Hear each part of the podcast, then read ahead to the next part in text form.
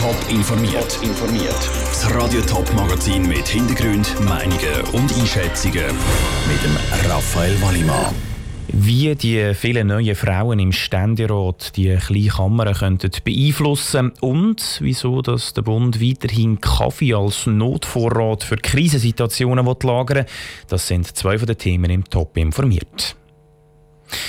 Der Frauenstreik vom Juni hat die nationalen Wahlen stark beeinflusst. So viel ist klar.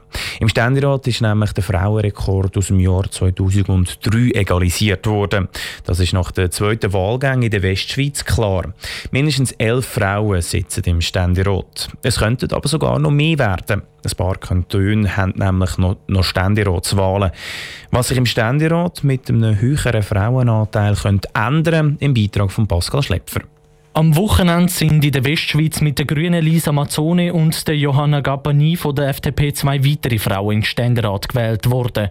So hat der Frauenrekord im Ständerat können egalisiert werden.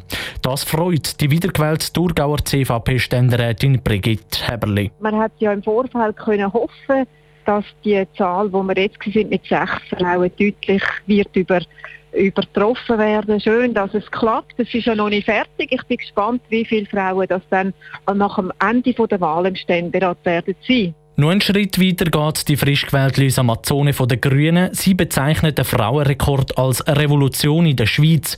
Sie glaubt, dass der Ständerat durch das vielseitiger wird. Es sind nicht nur Frauen, es sind auch junge Frauen äh, und oft auch junge Mütter. Es heißt auch, dass diese Anliegen, um die, die Rollen besser zu verteidigen, jetzt besser verteidigt werden können. Auch wenn der Frauenrekord egalisiert worden ist, im Ständerat sind in den nächsten vier Jahren mindestens elf Frauen, wo mehr als 30 Männer gegenüberstehen. Sie sind also immer noch klar in der Unterzahl.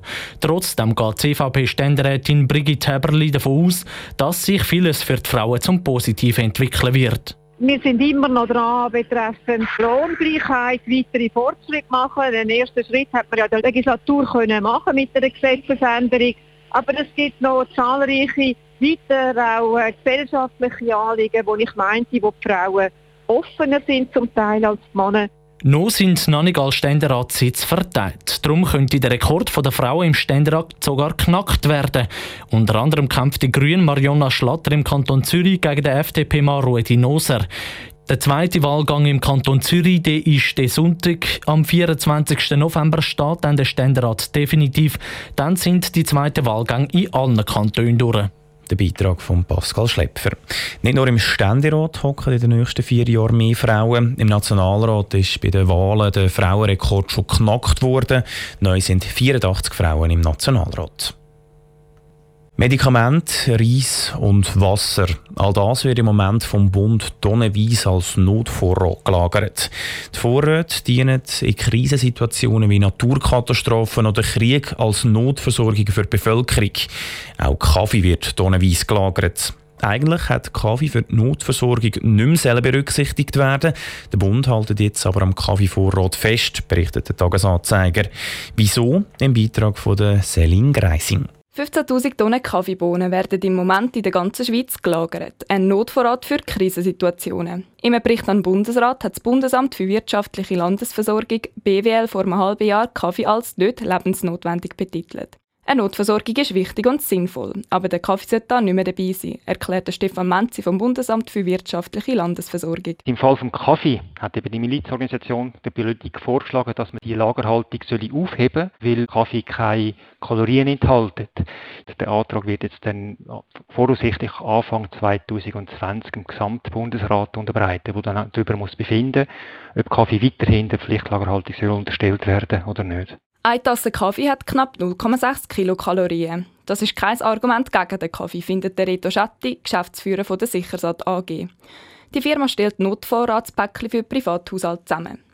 Das Heißgetränk ist aus anderen Gründen wichtig für die Gesellschaft. In einer Krisensituation ist es auch wichtig, manchmal etwas fürs Mentale. Und wenn man aufsteht und keinen Kaffee hat, ist das für ein paar Leute schon ein bisschen schwieriger, als wenn man einen Kaffee hat. Ich meine, wenn sie mal in einen Kaffee gehen und keinen Kaffee mehr hat, dann können sie mal schauen, wie die Stimmung ist bei den Leuten. Das, das wäre nicht so gut. Der Reto Schetti betont auch, dass weitere Suchtmittel wie zum Beispiel Zigaretten für Krisensituationen unbedingt gelagert werden Der Beitrag von der Selin Greising.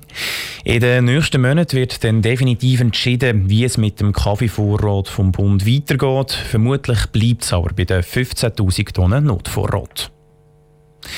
In der Stadt Frauenfeld hat es drei offene Bücherschränke. Die Idee von diesen Schränken ist, dass die Leute interessante Bücher bringen oder holen Allerdings werden die Bücherschränke immer wieder als Entsorgungsstelle missbraucht. Verklebte Romane, Broschüren oder Gebrauchsanweisungen für Haushaltsgeräte landen in den Regal von diesen Bücherschränken.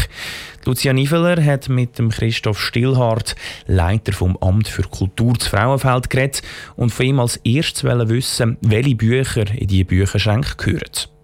Also am liebsten hätten wir solche, wo, wo Leute nicht einfach loswerden weil es stört, sondern wo Leute denken, oh, das Buch das hat mir gefallen, als ich es gelesen habe. Vielleicht kann ich da noch jemand anderem eine Freude machen. Und ja, jetzt habe ich gerade nicht so Platz im Büchergestell und so.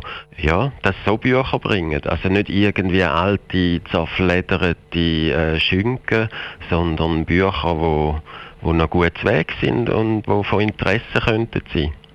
Gut, was kann ich denn machen, wenn ich jetzt ein Buch habe und mir nicht sicher bin, ob das geeignet ist für so einen offenen Bücherschrank? Dann würde ich es einfach mal vorbeibringen und wenn es dann halt eins oder zwei ist, wo, wo, wo wir nicht unbedingt dort wollen, dann schauen wir, dass da wegkommt. Und wie wollen Sie denn erreichen, dass die Bücherschränke zweckmäßig genutzt werden? Also die Leute sie so nutzen, wie sie eigentlich denkt sind? Ja, also am Anfang haben wir einfach Zettel aufgehängt im Bücherschrank, ähm, was das wir gerne hätten und was das wir gerne nicht hätten. Und ähm, da hat jetzt vor allem beim einen von diesen drei Schränken hat das nicht so geklappt. Dort hat es einfach immer wieder sackweise alte Bücher drin. Darum haben wir jetzt den, den Medienaufruf gemacht. Und eine Schliessung wäre keine Option. Also wenn sich das nicht verbessert, dann Sie bleiben dabei bei den offenen Bücherschränken? Ja, vorderhand schon, weil wir kommen sehr viele gute Rückmeldungen über. Also die Leute, ja, die finden das super. Und wenn ich selber einmal schaue, dann, dann sehe ich auch, es hat wirklich sehr schöne Bücher dort. Die Mehrheit der Leute, die, die finden die Idee sehr schön. Darum wollen wir sie auch weiter bestehen lassen. Top informiert, auch als Podcast. Mehr Informationen gibt es auf toponline.ch.